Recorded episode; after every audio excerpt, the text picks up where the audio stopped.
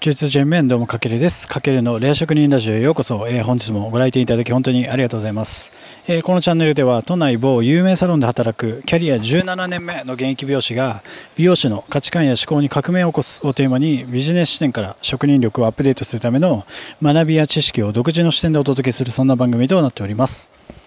はい、皆さんこんばんは。え、こんにちはか。今日は12月14日、えっ、ー、と、月曜日ですね。今日僕お店お休みで、ちょっと朝からジムに行ってちょっと汗を流して、ちょっと遅めの朝食を食べて今、ラジオをまた配信しております。で、今日はですね、やっぱあの集客に関する、えーと、内容で、まあ、美容師さんにとって集客は切っても切り離せない関係なんですけども、まあ、今日テーマはお店の集客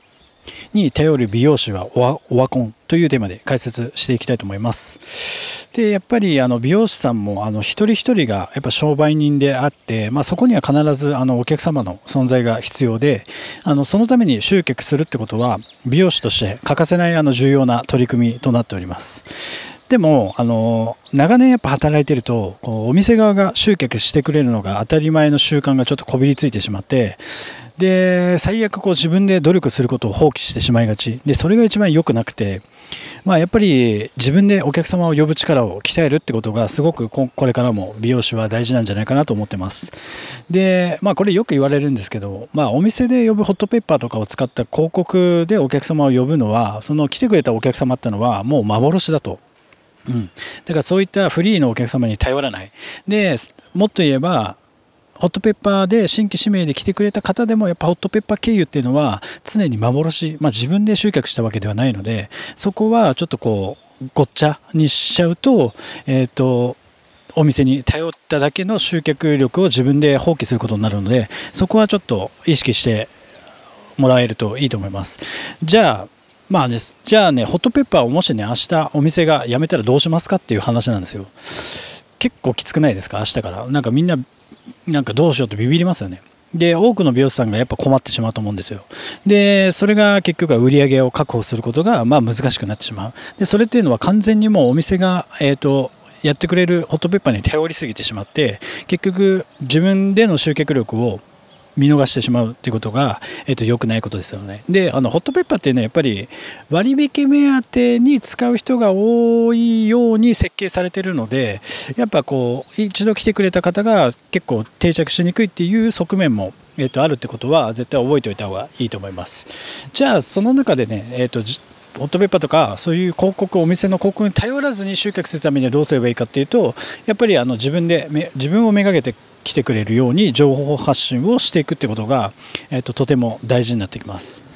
でそのための方法としてはうんとまあもちろんねあのお店で取り組んでいるホットペッパーもやっぱり経営者の方がそのランク高いやつだとま40万とか50万とか結構な金額しますよね。っていうお金を払って広告費をかけてくれてるので、まあ、それを生かさない手はないんですけどもやっぱりそれだけに頼ってしまうのは、えっと、すごく危険かなと思ってます。だからやっぱ最終的に今度自分でお客様を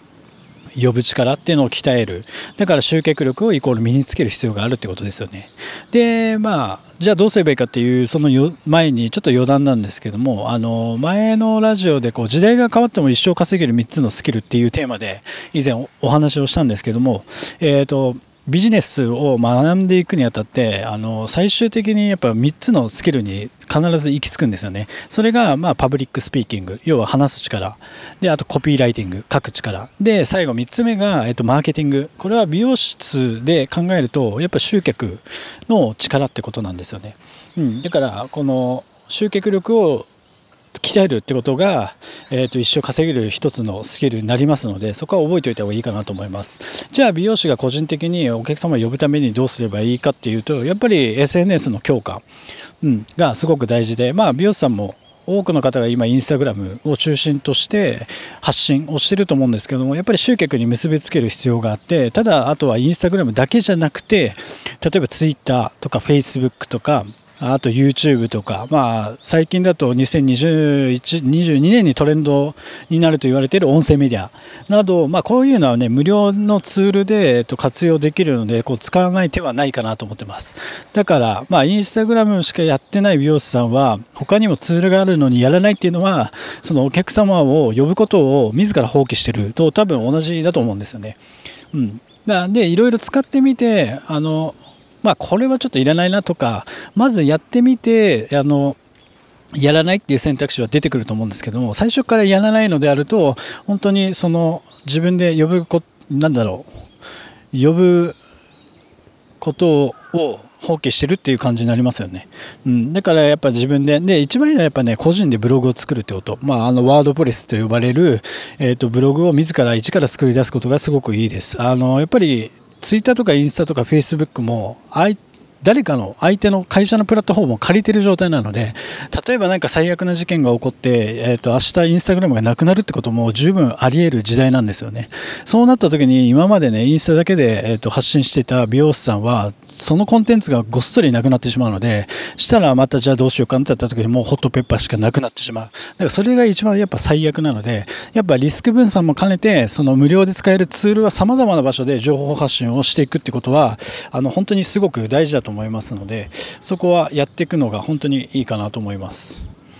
うんまあそうだよね。かな。でまあそれができないとやっぱりね結局将来例えば独立してお店を持った時にじゃあどうやってお客様を集めようかなって絶対最初になるじゃないですか。で考えた時に結局今まで通りこうホットペッパーに頼ってしまう選択しかないっていうのはすごくもったいないですよね。広告費とかね40万かけてね、集客してあの40万分のお客さん来なかったら意味ないし結局これからの理想は脱ホットペッパーでやっぱ自力で集客をできる力を身につ今のうちから身につける必要が絶対にあのあると思ってますだから雇われてるうちからそういうことは意識していきましょうっていうのが、まあ、今回伝えたい内容ですよね。で例えるならね美容師も、まあ、雇われてはいるけどお店の中では一人一人が個人商店みたいなもんなんですよ。だからまあ要は例えるのはお祭りの出店みたいなもんですよね。じゃあいかに目立つか。いろんなお店ありますよね。焼きそば屋とかたこ焼き屋さんとか、えー、綿あめとか。じゃあ自分はどういったお店なのか。うん、でじゃあそこで目立つためにはどうするか？じゃあ看板を目立たせてみようとか。まあお祭りでは普段なさそうなお店を出してみようとか。あとは定番のお店だけど一番あのクオリティが高くて美味しいとか。まあそういった意味で自分がお祭りで出す、えーと、お店になったつもりでどうやったらお客様が自分のお店に興味を持ってくれるかっていうことを考えながらこう SNS でもその特徴を出して情報発信をしていくことで、えー、と最終的にはそういう集客につながってていくことだと思いますのであのぜひやってみてください。はいというわけで今回はお店の集客に頼る美容師はオワコンというテーマで解説してきました。